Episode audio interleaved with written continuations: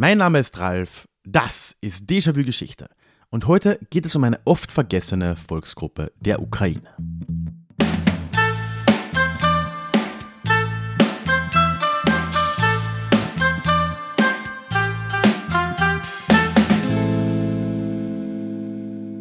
Hallo und schön, dass du heute mit dabei bist.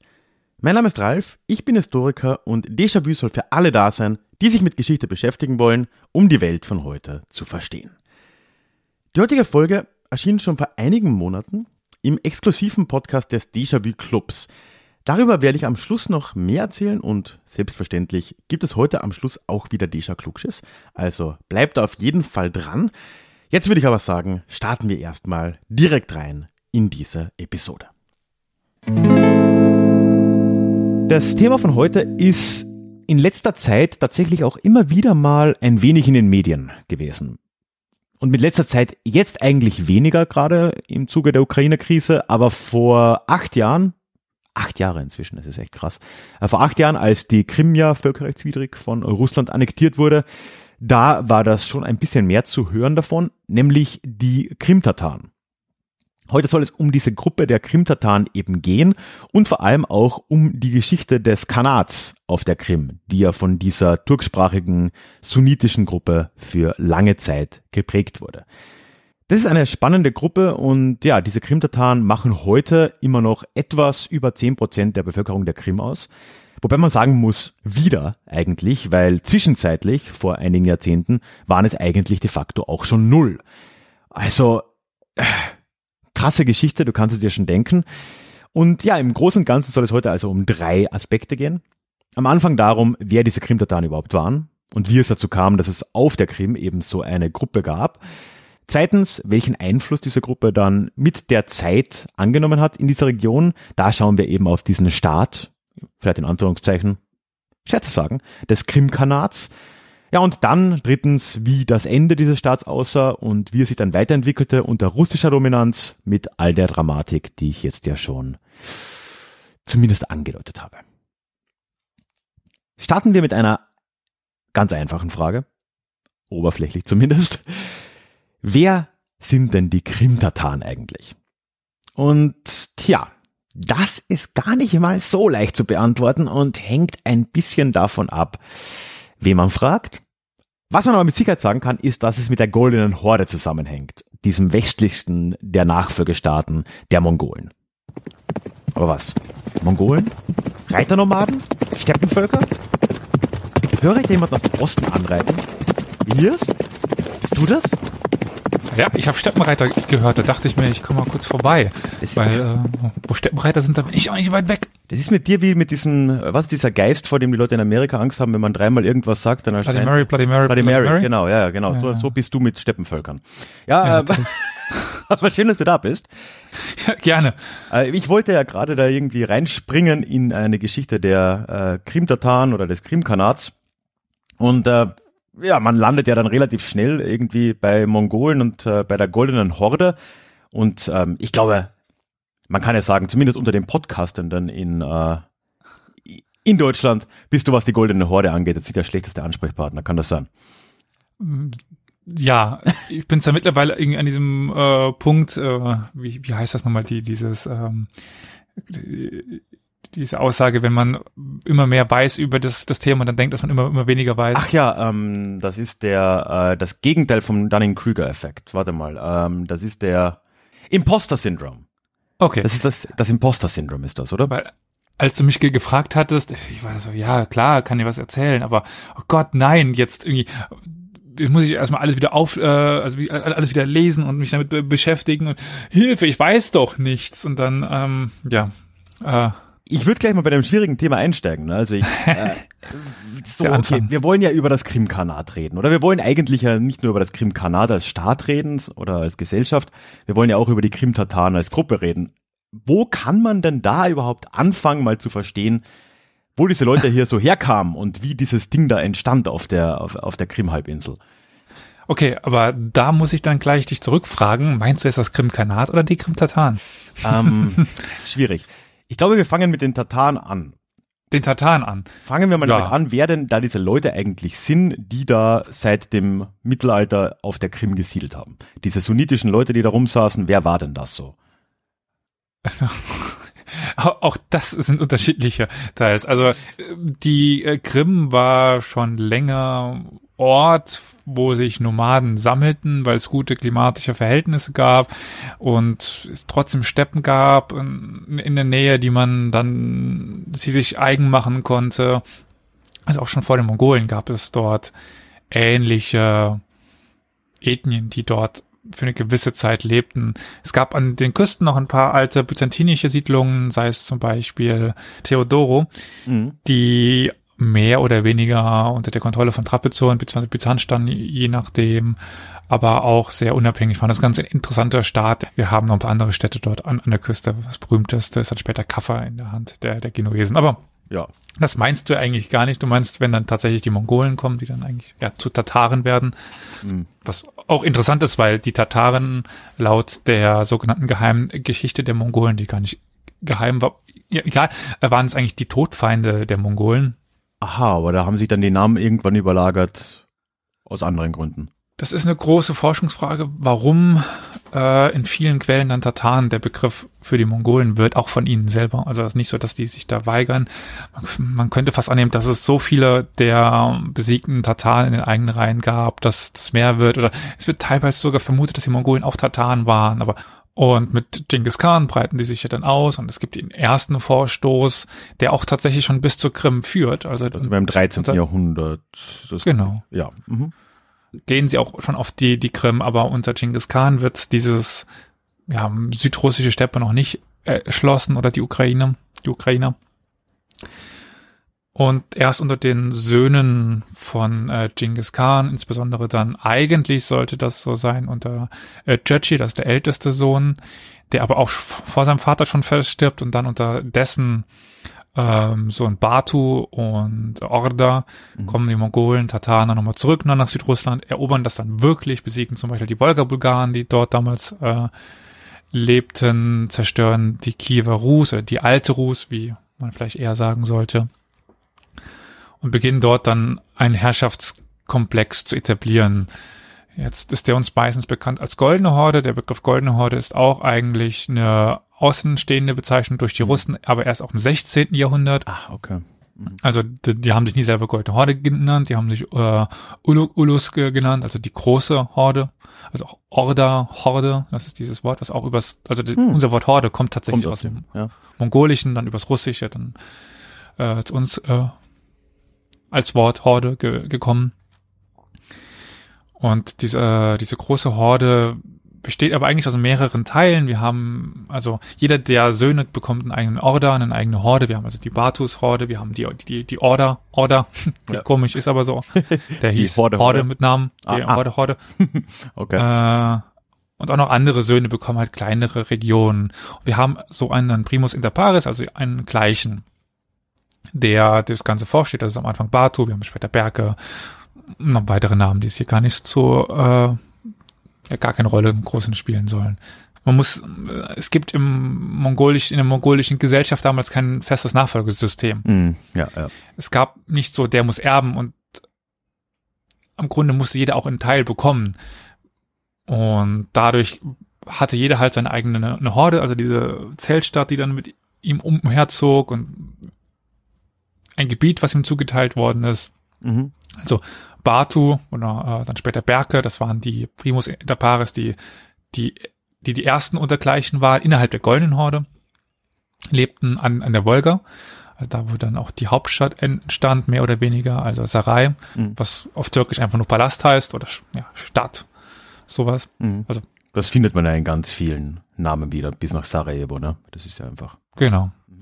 Oder auch natürlich Baschisarei, äh, Baschis- Baschisarei, ne? Worüber wir nachher wahrscheinlich noch reden werden, ist ja auch. Die Hauptstadt, ja. Genau. Ja. äh, der Krim-Tataren. Richtig. Und es gibt zu dieser Zeit auch schon Abteilungen, die sich in der Nähe oder auf der Krim hauptsächlich befinden. Das ist nicht ganz so festzumachen, weil es halt Winter- und ein Sommerquartier gibt. Und das einfach eine sehr mobile Sache halt einfach auch war, ne? Ich meine, das sind ja immer noch trotzdem sehr stark nomadisch geprägte Strukturen, ne? Also von dem her ja. das nicht so festzumachen, ist ja klar, ne?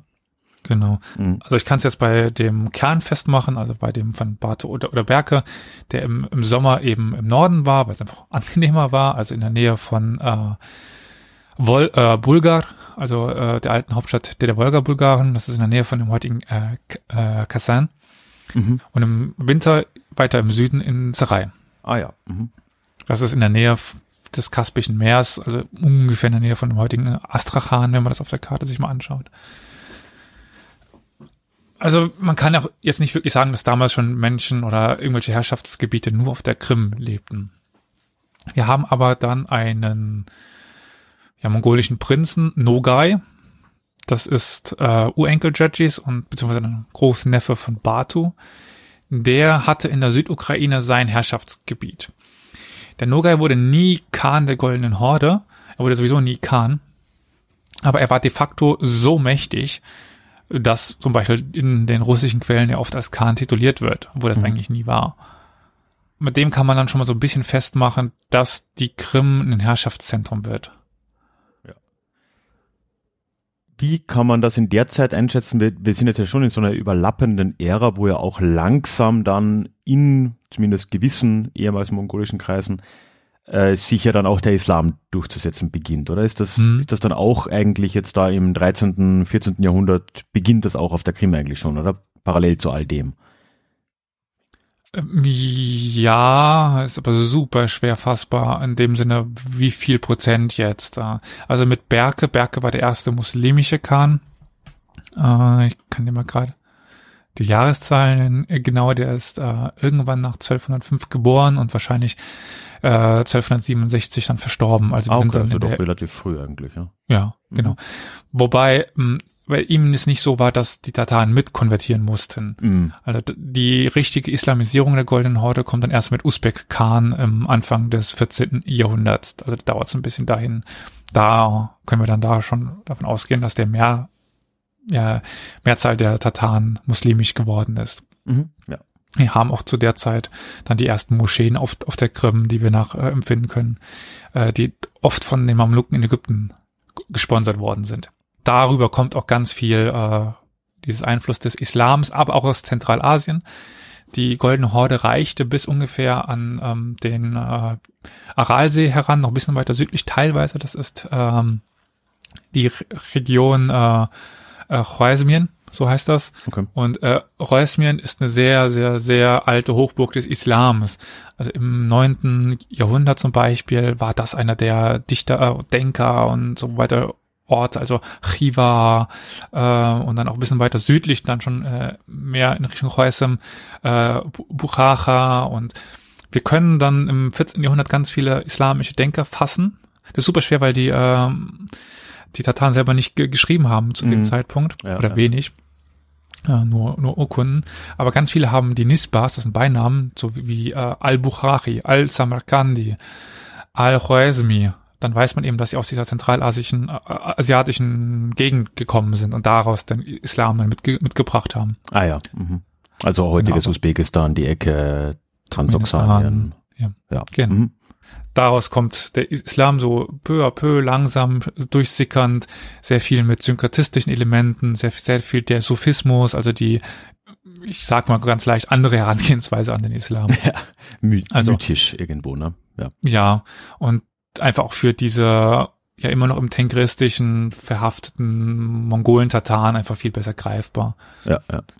Wobei die als die, die Tengristen haben, sind so eigentlich, wir haben mehrere Götter, aber haben immer einen, den, den obersten Gott und dann kann man, war das für die leichter, dieses Konstrukt von, es gibt einen Gott im, im Himmel leicht übernehmen, weil das war bisher auch so. Es gibt halt den Gott oben, das ist äh, Köktengri, der, der, der blaue Himmel. Es gibt ja noch die, die, äh, also die, die Mutter Erde und so, so weiter und irgendwie noch ein paar Naturgottheiten. Aber es gibt so die Tendenz dazu, dass Kirk Tengeri eben dann auch mit Allah gleichgesetzt wird. Aber ja. Okay, ja. Das heißt, wir sind jetzt so Zwischenstand frühes 14. Jahrhundert. Genau, da haben wir dann ähm, gerade den, den Nogai, der da zu Ende gegangen ist, wo es so zuerst mal im südukrainischen Raum, sage ich jetzt mal, eine gewisse Machtetablierung gab. Mhm. Und dann ist aber erstmal Unruhen im Reich und die Goldene Horde ist einfach ja nicht wirklich in der Lage, sich zu etablieren. Und dann kommt ähm, Usbek Khan, der es schafft, die Goldene Horde wirklich auf, die Höhe, auf den Höhepunkt zu, zu führen von der Macht. Die herrschen von Bulgarien bis ja nach äh, Westchina rein fast. Also das oh, wow. ist da ist das, das, das ist ein riesiges Reich, wobei man jetzt nicht ausgehen sollte, das zu vergleichen mit, mit heutigen Ländereien. Also es war, gab halt in den verschiedenen Regionen Horden, die umhergezogen sind und ähm, das als ihr, ihren, ihr Apanage, ihr Reich gesehen haben. Dementsprechend äh, jetzt nicht so wirklich Herrschaftsdurchdringung im modernen Sinne. Ja, klar. Ja. Und dann gibt es auch den nächsten Feldherr. Also es ist häufig so, dass dann nach äh, Usbek Khan gibt es Feldherren, die die Khan im Hintergrund kontrollieren. Das ist dann zum Beispiel Marmai der auch die Krim dann benutzte, insbesondere als ökonomische Basis. Und das wird der Punkt für die Krim in den nächsten Jahren. Dadurch, dass die Genuesen dort sitzen, dass die Venezianer dort sitzen, dass, also, das ist der Handelsknoten, der, das ist das Ende der Seidenstraße.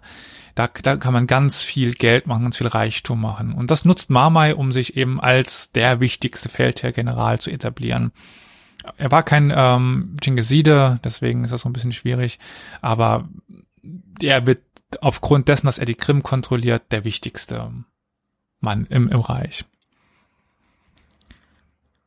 Aber wir haben immer noch keinen Krimkanat. Ich wollte gerade sagen, ja, wir haben jetzt immer noch in irgendeiner Form eben diese goldene Horde, wenn auch Außenbezeichnung, die unterschiedliche Formen und Herrschaftstypen hat, aber ja, ab wann kann man da auf der Krim irgendwas eigenes. Jetzt wird's schwierig. Ziehen. Jetzt ist es so, dass die nächste, also dass die Jahre dann bis zu einem gewissen äh, Hachigirai sehr unübersichtlich werden. Also ähm, Hachigirai war dann in der zweiten Hälfte oder Mitte des 15. Jahrhunderts, also ungefähr 100 Jahre. Das ist jetzt ja auch der Moment, wo die, die Goldene Horde generell Probleme kriegt, wo sich auch Moskau rauslösen beginnt und so. Ne? Also Genau. Ja, ja. Mhm. In den Wikipedia-Artikeln, die ihr lesen könnt, steht dann wahrscheinlich irgendwie drin, ja, der war der Sohn von dem und ähm, äh, der war der Sohn von dem. ich würde mich freuen, wenn es so einfach wäre. also es, es war halt irgendein Typ, der hat Shigirai, der hat irgendwas gemacht. Okay, gut. Also, Aber er war anerkannt er war, als ein Chingiside, oder? Das verstehe ich richtig. Zumindest hat man ihm das geglaubt. Das ist die richtige äh, Aussage vielleicht. Man hat ihm geglaubt, dass er ein Gengheside war, weil auch das ist nicht so wirklich belegt. Es gibt verschiedene Ahnenreihen, die dann aber durch seine Nachfolgen gemacht worden sind, um ihn so ein bisschen äh, zu legitimieren. Es gibt dann auch einen Tash Temür, der in, als Vorfahre vor ihm existiert.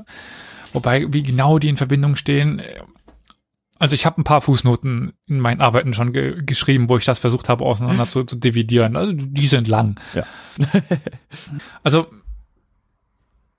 dieses Ungewisse sollten wir jetzt vielleicht mal überspringen, weil es, wir kommen jetzt direkt zu, zu Hachigirai, der äh, nun auf der Krim die Macht übernehmen kann, insbesondere in, mit der Unterstützung der großen Familien. Also ist es auch so, dass, dass ist vielleicht jetzt auch von außen gar nicht so bekannt, aber also ich weiß gar nicht, wie man das nennen kann. Das ist keine Wahlmonarchie, weil der Herrscher schon aus der äh, Familie stammen muss. Aber welcher jetzt aus dieser Familie? Das wählen die großen Familien. Ja, es ist eine Stammeskonföderation mit einer führenden Familie, aber wo die anderen Stammesoberhäupter halt doch was mitzumelden haben, so, ne? Genau. Ja. Und die wählen nun eben Hachigirai und der versucht sich auf der Krim unabhängig zu machen, wird aber stets dann eben von der Goldenen Horde bedroht, weil eigentlich gehört die Krim ja zur Goldenen Horde. Und dann sucht er sich Verbündete. Wie äh, firm bist du mit der spätmittelalterlichen politischen Landkarte von Osteuropa? Naja, also ich würde jetzt mal sagen, in der Gegend, ich kann dir jetzt nicht sagen, wie weit das runtergereicht hat, ne? aber ich meine, die hm. nächste Großmacht ist eindeutig Polen-Litauen. Ne? die damals aber noch nicht in der Realunion waren. Ach Dementsprechend ja. mhm. kann man die schon ein bisschen trennen. Also natürlich war es dieselbe Familie, äh, die dort herrschte. Das waren die Jagellonen zu dem Zeitpunkt schon, oder? Genau. Ja. ja, ja. Mhm. Also vor allen Dingen das Großfürstentum Litauen machten sie sich als Ver Verbündete. Die Polen hatten nicht so Interesse dran, die waren eher gen Westen orientiert. Da hatten sie auch Ansprüche in Böhmen und in Ungarn. Also es gab immer Zeitpunkte, wo, sie, wo die Jagiellonen wirklich über Litauen, Polen, Ungarn und Böhmen herrschten. Also quasi ganz Osteuropa, ganz Ostmitteleuropa. Aber es war dann oft so, dass es dann eben den König von, von Polen gab, der seinen Bruder oder so dann in Litauen Ach. stationiert hatte. So, ja. Mhm. Und der hatte dann die, die Vollmacht, da eben verhandeln zu dürfen und Bündnis einzugehen. Okay, also wir haben jetzt hier vor allem Litauen dann als Player, weil Polen deutlich weiter in den äh, Westen quasi aktiv war. Aber Litauen kann man sagen, geht schon so in Richtung Kiew und so. Ja, ja, die waren und so. Das, das war alles litauisches Gebiet, ne? Genau, also okay. von der Ostsee bis zum Schwarzen Meer ein riesiger Machtblock bei Litauisch. Ah, okay, ja. Mhm. Und es gibt natürlich noch die, die Moskauer, die jetzt, wie du schon sagtest, begonnen zu erstarken, immer unabhängiger wurden. Die haben sich natürlich auch gefreut. Ja, da in, im Rücken unseres großen Feindes, da gibt's jetzt jemand, der auch gegen die was machen will. Genau. Also haben sie sich auch mit Moskau verbündet. Aber der Khan der Golden Horde schafft es dann doch irgendwie ähm, also er wird schon besiegt, aber er schafft es durch innere Probleme dann doch zu überleben. Also der äh, Khan der Goldene oder der großen Horde befeuert die Unzufriedenheit innerhalb des dieses entstehenden Krimkanats und Hachi wird dann äh, wird dann ähm, kurzerhand auch mal weggeputscht durch einen Sohn und kommt aber wieder zurück und dann haben wir aber, äh, dass er 1466 stirbt. Okay war bis zu dem Zeitpunkt spricht man selten vom Krimkanat wirklich als, als solches. Wir haben dann aber, dass seine beiden wichtigsten Söhne, Nurdevlet und äh, Mengli Girai, mhm. oder Menli, Mengli, um den Thron streiten. Nurdevlet scheint sich dann auch durchzusetzen, aber Mengli kann sich dann auf etwas stützen, nämlich auf die Unterstützung der Shirin zum Beispiel. Und diese, diese Shirin, das sind, das ist die wichtigste Familie. Das sind die, die Khanmacher im Grunde genommen. Die haben so viel Macht. Nur, nur Devlet äh, kann ohne Probleme eigentlich herrschen, wenn er die Macht der anderen Familien auf seiner Seite hat. Hat er aber irgendwann nicht mehr. Und deswegen schafft er es ein paar Jahre später, also 66 ist sein Vater ver verstorben, und er schafft es dann äh, 69 auf den Thron zurückzukommen und bis dann 75. Weil dann vers äh, verspielt er, er, sich wieder mit äh, seinen ehemaligen Unterstützern. und er muss fliehen, fliehen nach Kaffa. Die Unterstützer von ihm, also zum Beispiel diese Familie der Shirin, rufen dann die Osmanen und sagen, wir haben da unseren Khan, der sitzt in, in Kaffa, da kommen wir nicht rein, könnt ihr den mal dafür uns, uns äh, rausholen? Die nehmen dann Kaffa ein, nehmen den Khan fest, nehmen mit nach, nach Istanbul. Und dort mhm. kann er dann äh, überzeugt werden, den Sultanen die Treue zu schwören. Und die schicken ihn dann 78 zurück. Gut, die Shirin waren dann ein bisschen angearscht, mussten dann auch wieder akzeptieren. Und ja, dann haben wir seit 78 haben wir das Krimkanat, wie man es dann sicherlich nennen darf und kann, äh, unter der Herrschaft der Familie Giray, die aber mehr oder weniger untertan der Osmanen sind. Puh, wobei. Lass mich äh, mal das zusammenfassen, das ist ja krass. Also wir haben hier die Goldene Horde, die war da jetzt ja auch schon länger. Dann gibt's Leute, die da eigentlich davon weg wollen. Dann äh, entwickelt sich das daraus im Zusammenspiel von einigen Familien, kann man sagen. Aber das gelingt dann auch so in den 1470er Jahren. Aber der Preis ist im Prinzip der, dass man dem Osmanischen Reich in irgendeiner Form da äh, tributpflichtig wird. Ist das eine Zusammenfassung, die halbwegs akkurat ist? Ja, wie jetzt genau die Abhängigkeit aussieht, ändert sich je nachdem und es, die waren wirklich nicht wirklich sowas wie weisungsbefugt, äh, befugt, die, die Osmanen, also die Krim-Kane konnten immer noch sehr das machen, was sie wollten. Wenn es um die große Politik geht, dann muss man schon mal drauf hören, aber ja, sie durften sich halt wahrscheinlich nicht im großen Machtspiel gegen die Osmanen stellen, kann man sich jetzt vorstellen, ne? Ja. Gut. Aber was jetzt noch vielleicht noch wichtig ist zum Verständnis des Ganzen. Jetzt, wenn du jetzt nachlesen würdest, wann die Goldene Horde untergeht, würdest du 1502 lesen. 1502 ist das der klassische Ding. Ah, okay, das war. Oder 1480. Also 1480 ver verlieren sie gegen ähm, Moskau, die da nicht mehr den Tribut bezahlen. Dann wird oft, oft vergessen, dass sie danach nochmal besiegt, niedergebrannt werden, aber gut. Und den Tri Tribut auch weiter bezahlen. Und 1502 verliert der Khan der großen Horde gegen den Khan der Krim. Ach. Wird besiegt, wird getötet und sein Reich gibt es danach nicht mehr, sein, sein Order. Also wir haben dann verschiedene Nachfolgekanate der Goldenen Horde. Das ist eben zum Beispiel das Krim-Kanat, das ist das Astrachan-Kanat, das ist ähm, das Kasan-Kanat. Wir haben noch die sogenannte Nogai-Horde, die sich nicht selber Kanat genannt hat, weil sie keinen Chingisiden hatten. Die mussten sich immer äh, irgendwem anschließen. Wir haben die Usbeken in, in Zentralasien, die äh, äh, Shabaniden in dem Sinne. Aber ja, also es zerfällt in verschiedene kleine Splitterreiche. Mhm. Aber die große Goldene Horde ist weg, komplett weg. Jetzt ist es aber so, wenn man jetzt sich zum Beispiel ihr Urkunden anschaut, also jeder Medievist äh, hat in seinem Leben schon so viel mit Urkunden gearbeitet, weil das einfach die wichtigsten Quellen sind, wenn es um irgendwas Politisches geht.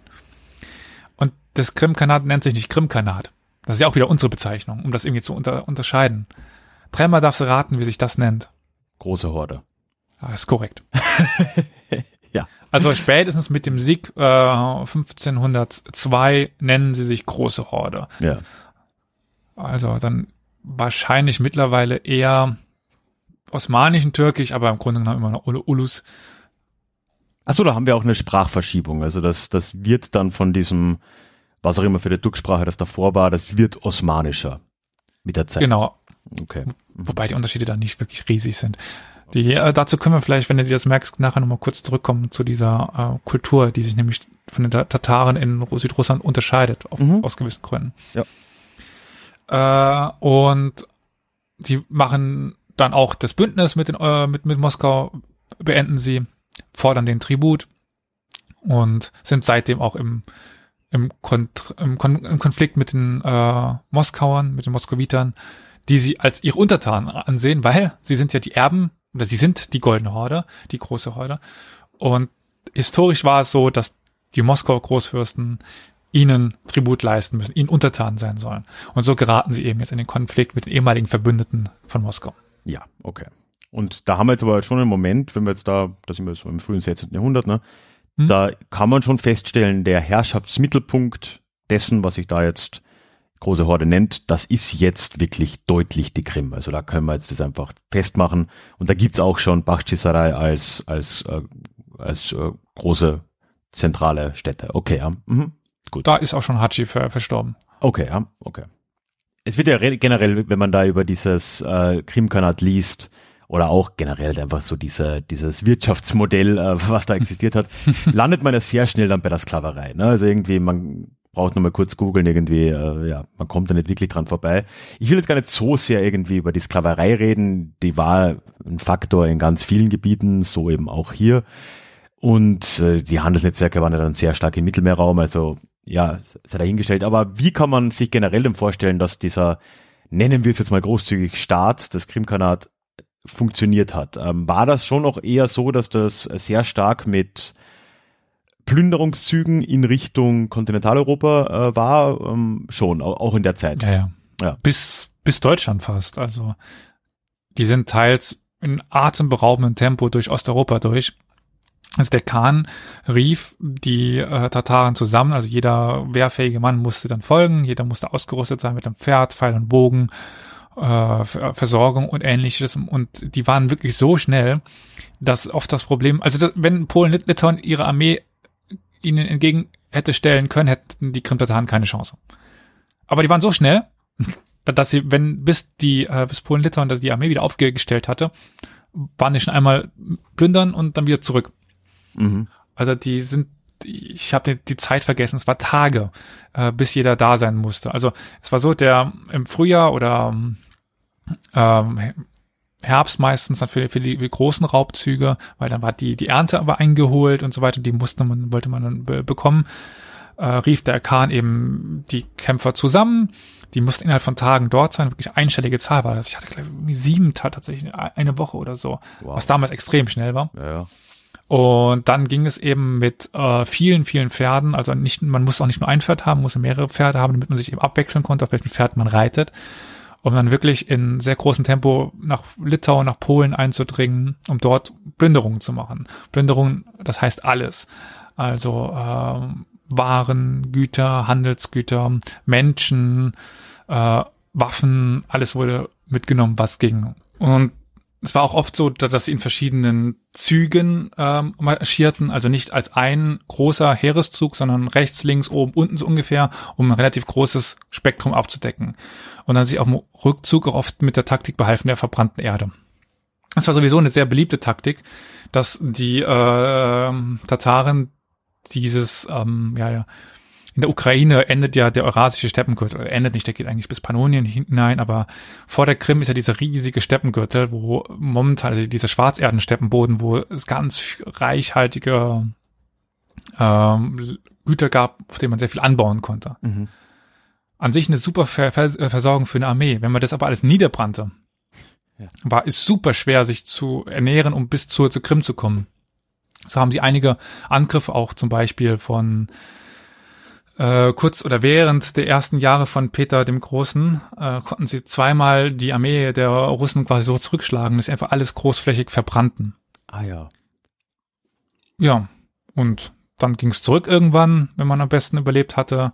Äh, und dann verkaufte man das über die Osmanen zum Beispiel oder man, man benutzte die, die Sklaven selber. Mhm. Waren dann immer ganz, ganz unterschiedlich. Weil Sklaven war halt ein großer Teil dessen, aber natürlich auch Lebensmittel, alles andere, was irgendwie Wert hatte, nehme ich mal an. Ne? Sklaven war sogar gar nicht ein so großer Teil, weil Sklaven musste man langsam zurückführen. Ja, ist schwierig, also, ja. Hm. Das ist dann in Gehgeschwindigkeit, weil so viele Pferde wirst du nicht haben.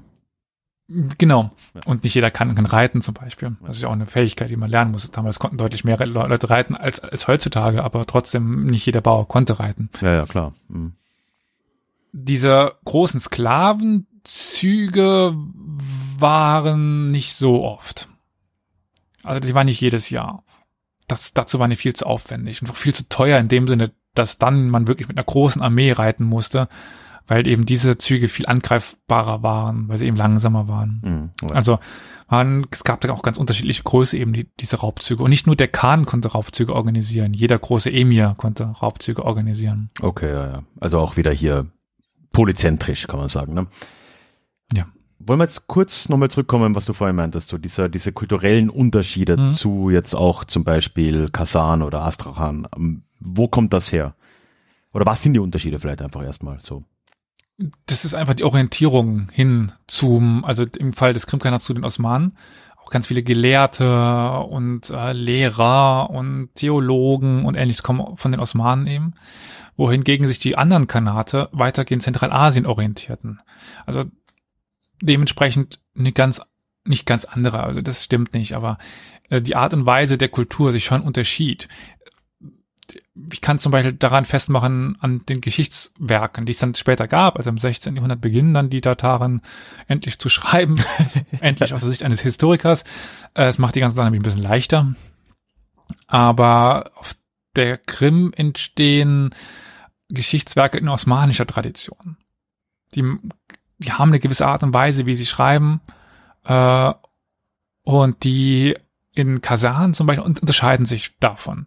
Auch die Gedichte. Wir haben dann, das ist super interessant, einer der Kane von Kasan beginnt irgendwann selber Gedichte zu verfassen. Also wir haben den schreibenden Khan dann und die unterscheiden sich in dem Sinne, dass sich eben was wir von, von der Krim haben, eher in Richtung Osmanisches Reich orientiert und Kasan, Astrachan und so weiter in eher die zentralasiatische Richtung. Und dann auch von, von, von der Sprache her. Also, das ist, ich meine, wer Türkisch kann, weiß, dass im Grunde genommen, wenn sie langsam sprechen und äh, man ein bisschen herumprobiert, versteht ein Türke jemanden aus Kasachstan. Okay, das geht nach wie vor sogar. Ja, mehr oder weniger. Okay. Also es gibt schon Unterschiede. Also was einem ganz krass ins Auge fällt, wenn man in äh, Usbekistan ist, da gibt's halt, halt keine Ös oder so. Also dieses Ölölim, wenn man jetzt türkisch ver verballhornen würde, da ist halt oft Ulololum wäre es dann, also einfach ohne, ohne dieses Ö statt Mhm. sehr viel O Also und, und das, was Us wir als. Umlaute bezeichnen, ist dann da weniger, obwohl man das mit dem klassischen Türkischen sehr verbindet. Ne? Genau. Und auf, also weißes Sarai ist, es gibt es, glaube ich, in der Türkei als Stadt Aksaray. Mhm. Auf, ähm, ja, Us Usbekisch ist das Oksoroy. Ah, okay, gut, ja, aber das sind ja typische Unterschiede. Genau. So versuchen wir es jetzt mal ein bisschen, äh, diese frühe Neuzeit hier ähm, abzuschließen. Also Dann passiert auch innenpolitisch nicht mehr so viel. Also im Grunde genommen, die Krim als Halbinsel sollte bis dann zu Katharina der, der Großen der Herrschaftsschwerpunkt sein. Also 200 Jahre plus minus kann man jetzt sagen, so 16. bis 18. Jahrhundert. Ja, Schauen wir uns an. je nachdem halt schon 15. bis Ja, 18. dann, ja. ja, genau, aber bis ins 18. Ja, okay. Genau. Mhm. da passiert dann auch nicht mehr so viel und äh, man kann da jetzt natürlich äh, bisschen noch die die Geistesgeschichte untersuchen oder sowas, aber das würde jetzt denke ich zu zu weit führen. Ich meine, danach wird es jetzt ja natürlich dann sehr schnell, oder ich, ich schätze jetzt mal, ohne dass wir da jetzt in die Details eingehen, ähm, auf die Details eingehen müssen, du hast jetzt ja schon einen äh, Streifzug der, der russischen Armee auch erwähnt, ne, der dann da wegen der Politik der verbrannten Erde dann gescheitert ist und Peter dem Großen.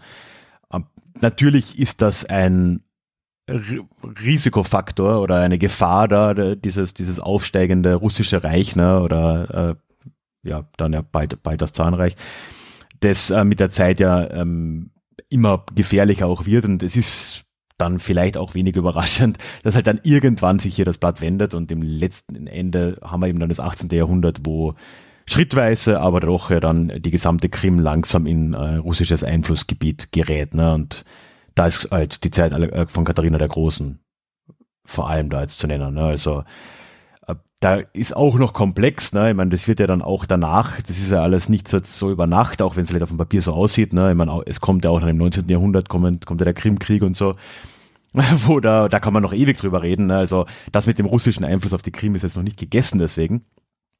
Aber ich glaube, man kann jetzt schon mal sagen, so ab dem späten 18. Jahrhundert war es das mit dem Kanat, oder? Also das kann man eigentlich abschreiben. Was ich vielleicht noch kurz vorher erwähnen möchte, warum diese Rivalität mit mit Moskau so wichtig war. Es war nicht nur so, dass die Krim-Kane auf der Krim saßen, das hatte ich gerade eben vergessen. Sie werden irgendwann auch, be- bekommen sie den Thron in Kasan und in Astrachan. also es, Mhm. es gibt auch 1500 Schieß mich tot, irgendwann nochmal den Überfall von Moskau und die plündern die Stadt. Also es, es gab nochmal kurz die Chance, dass die Goldene Horde quasi zurückkehrt. Die, diese Tatarengefahr war in Russland allgegenwärtig und dementsprechend war man dann auch sehr happy, die äh, Tataren unten ausschalten zu können. Also es fing dann an mit Peter dem, Großen, der seinen, seinen Meerzugang haben wollte, der nicht dauernd zugefroren war.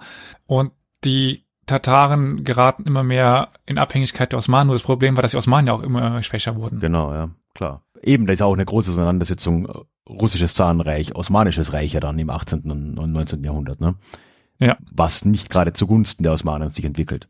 Nee, zu der Zeit entwickelt sich fast nichts mehr zugunsten. Nee, Ja. kann man glaube ich sagen, ja. Gut, das ist dann sowieso eine sehr komplexe Zeit, ne, wo wir dann weiter westlich ja dann sogar dieses eigentlich einen Dreikampf haben, ne, wo ja die Habsburger auch nochmal mitmischen, wo es ja ständig Kriege gibt zwischen Osmanischen Reich, Russland, Österreich in unterschiedlichsten Mhm. Konstellationen. Äh, Das ist jetzt eigentlich ja eben auch die Zeit, wo man, wo man hinschaut, wenn man dann das Ende des Krimkanats finden will. Ne? Das ist halt irgendwann im späten 18. Jahrhundert dann zu suchen. Was aber für die Gesellschaft wahrscheinlich erstmal gar nicht so viel Veränderung gebracht hat. Das hat schon noch lang gedauert, ne, bis das, was, was dort aufgebaut wurde, was jetzt eben diese Familienstrukturen anging, was auch die, ähm, wie nennt man das auf Deutsch, so diese Self-Governance, ne, also dies, diese, die Regierung vor Ort anging, das dürfte einfach auch noch eine ganze Weile gedauert haben, weil ja auch Russland unter Katharina der Großen kein äh, mächtiger Zentralstaat noch war, ne. Also, da haben wir schon auch noch nach hinten dann ähm, Ausstrahler dieser krimtatarischen Kanatskultur, was im 19. Jahrhundert sich noch erhalten hat. Ne? Definitiv, also es war ja dann 1783, dass die Krim annektiert wird. Davor war sie kurz unabhängig geworden von den Osmanen, also im Frieden von äh, Küçük. Kein Nachza oder so heißt das, glaube ich, äh, in den 70er Jahren. Äh, und es war aber so, dass die äh, Chingisiden, weil es waren ja immer noch also von Genghis Khan abstammende, die waren galten als sehr, sehr, sehr edel, sehr, sehr mächtig, immer noch im, äh, im russischen Kontext. Mhm. Also es war jetzt nicht so, dass das die verhassten äh, Chingisiden waren. Man hat schon eine gewisse Ebenbürtigkeit erkannt. Und es gibt auch sehr viele Berichte davon, dass ähm, also dieses, dieses Sprichwort kratzt man einem Russen kommt der Tatare hervor oder so. okay, wirklich. Kennst du nicht? Nee. Interessant. Hm. Äh, ja, also ganz viele der Adligen, also der Emire früher oder so, gingen dann einfach in den russischen Dienst über. Es gibt dann mehr oder weniger weiter die Existenz dieser verschiedenen Kulturen. Das russische Reich war aber auch zu dem Zeitpunkt nicht ein Reich, das ähm, wie später die äh, Sowjets auf irgendeine Einheitskultur hinaus wollten oder so.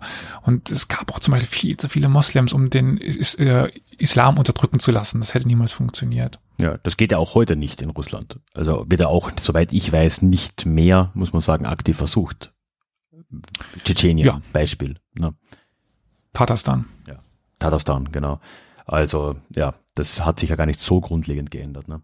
Und ich meine, man sieht ja auch, dass sich da schon im Selbstverständnis der Leute auf der Krim, die ja dann schon ne, in diesem großen russischen Zarenreich dann äh, aufgegangen sind in irgendeiner Form, die waren ja schon eine Gruppe, die äh, sich sehr stark als unabhängig auch gesehen hatten, die halt auch von außen jetzt, von ihnen sowieso, aber auch von außen als unterschiedlich erkennbar waren. Ne? Das waren halt einfach Leute, die haben halt Türkisch gesprochen und die waren Moslems und das war gerade in der Gegend jetzt ja, ne, doch relativ weit weg jetzt auch von Astrahan oder Kasan und so weiter, das, es war schon irgendwo klar, dass das jetzt eine, äh, eine andere Bevölkerungsgruppe irgendwo ist und die haben das jetzt auch intern nicht vergessen und das sieht man dann auch, wenn wir jetzt nach vorne springen, dass es dann ja nach der Oktoberrevolution und so weiter relativ schnell eine krimtatarische äh, Volksrepublik gegeben hat, wo die Leute sich gedacht haben, hey, vielleicht haben wir jetzt eine Gelegenheit so, ne?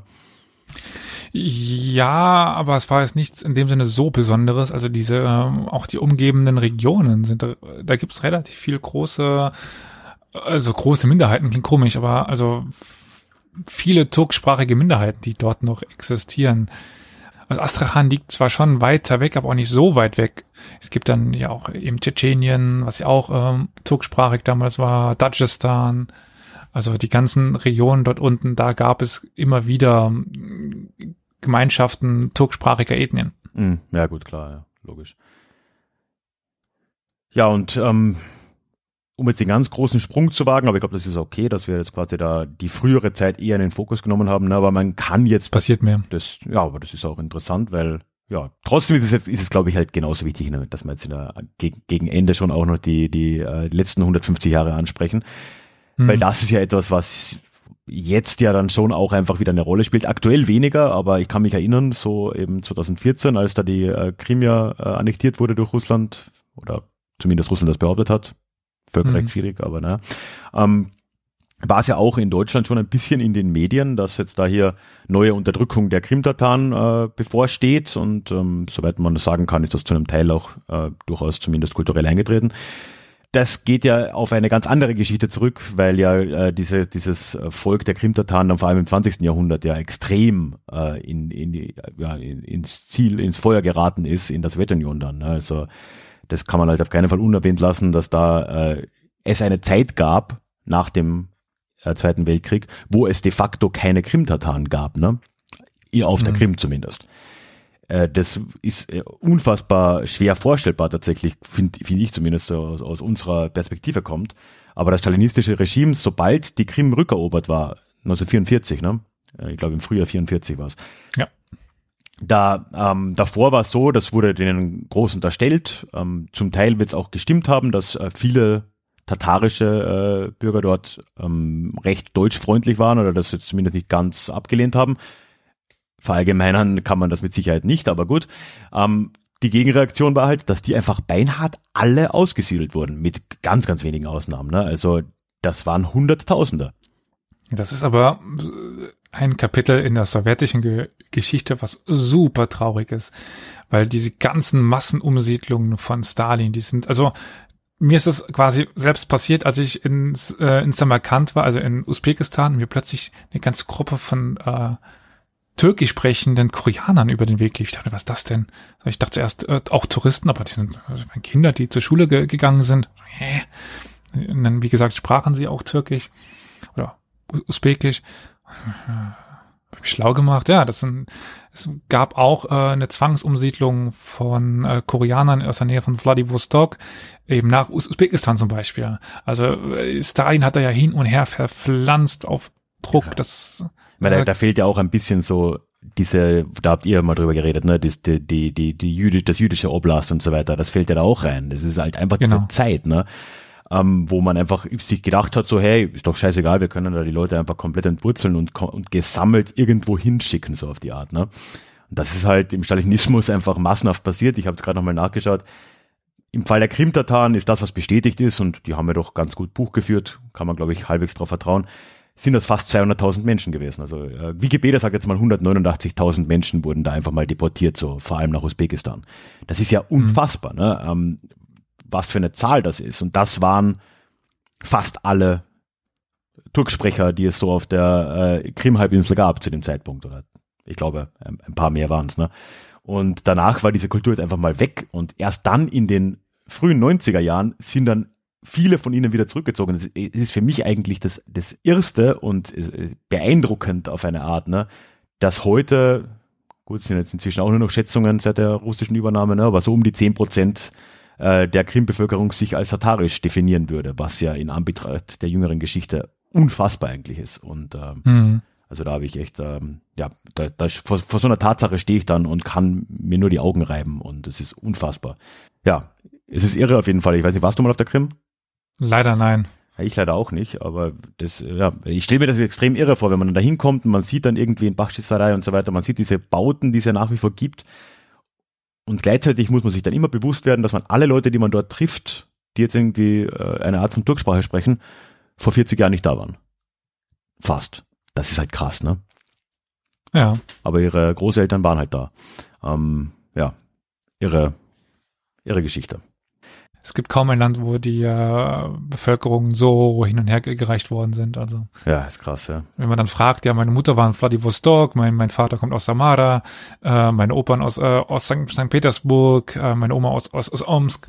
Also äh, das ist ja, ich habe da auch vor kurzem, dabei, dazu weiß ich aber auch eigentlich überhaupt nichts. Ähm, vielleicht äh, weißt du da was, aber mir hat mal ein Hörer von mir geschrieben, äh, der Ivan, liebe, liebe Grüße an Ivan. Und äh, der ist zum Beispiel aus der ukrainischen Diaspora in Usbekistan, die mir nicht ja. bekannt war. Äh, gibt's halt auch alles, ne? Das ist auch die gleiche, gleiche Geschichte. Die wurden halt einfach hin und her gekarrt. Also, tja, krass. Ja, aber gut. Ich würde sagen, hast du noch was zu, hinzuzufügen oder wollen wir es hier sein lassen? Ich könnte jetzt noch ganz viel zu Kampfesweisen erzählen oder ähm, zu Poesie und so weiter, aber das lassen wir jetzt mal alles an dieser Stelle weg. Das wäre auch das, was, was ich noch sagen wollte, nämlich, dass wir jetzt hauptsächlich über die politische Geschichte gesprochen haben. Und da passiert halt irgendwann nach der Anfangszeit nicht mehr so viel, weil die halt immer auf, auf ihrer kleinen Halbinsel sitzen da, äh, alle paar Jahre zu großen Bünderungszügen rausgehen und ja, irgendwann dann aber geschluckt werden. Das ist jetzt überspitzt, aber im Grunde genommen, wenn man halt über die großen politische Geschichte spricht und dann eben nicht über jeden Raubzug sprechen möchte, dann ist man dann halt irgendwann nach dem 15. Jahrhundert relativ schnell beim bei der Eroberung und äh, ja, ja klar. Mhm. kann man halt äh, einen Schwerpunkt auf diese Anfangszeit legen. Ja klar, aber natürlich, ja, was Literatur, gut, Kultur, Sprache haben wir zumindest ein bisschen ähm, angestreift, aber dass man da halt noch deutlich mehr sagen könnte, ist klar, ne? Das äh, muss dann halt irgendwann mal in einem Vier-Stunden-Format passieren. Ist halt so. Aber darauf äh, baue ich ja. Du hast ja vorhin im Vorgespräch schon gesagt, du willst da sowieso mal was für Historia Universalis machen. Das wird dann sicher episch, von dem her. Mache ich mir da wenig Sorgen. Na gut, Elias, dann danke, dass du dir die ja, Zeit genommen dir. hast. Ähm, ich fand's mega spannend. Und äh, wenn ich jemals wieder etwas über Reiter, vor allem aus dem Osten, wissen will, ich weiß, wenn ich frage. und ich weiß jetzt ja, du kommst im Zweifel angeritten. Sehr gut. Du musst nur so zwei Kokosnussschalen nehmen und so machen. Dann erscheinst du. Sehr gut. Genau, das ist mein, mein Beschwörungszauber. Traumhaft. Ja, dann danke und bis bald. Ne? Jo, ciao. Ja, tschüss.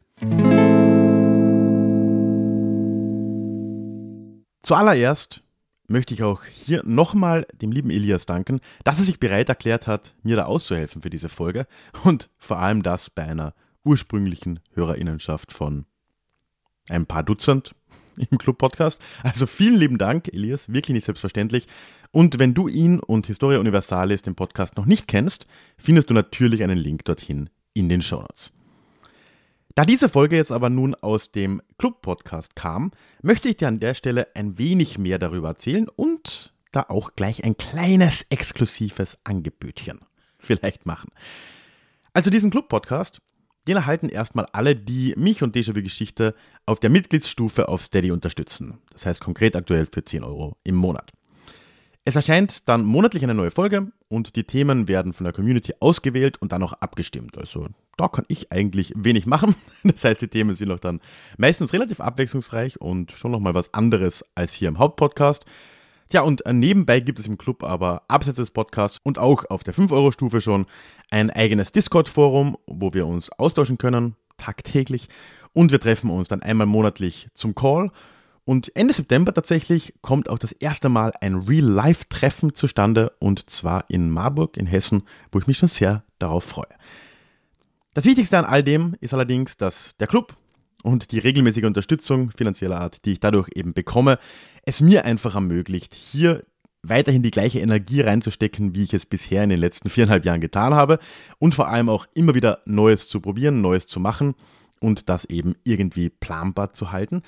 Daher bedeutet mir die Unterstützung der Menschen im Club so viel und deswegen würde mir auch deine Unterstützung die Welt bedeuten.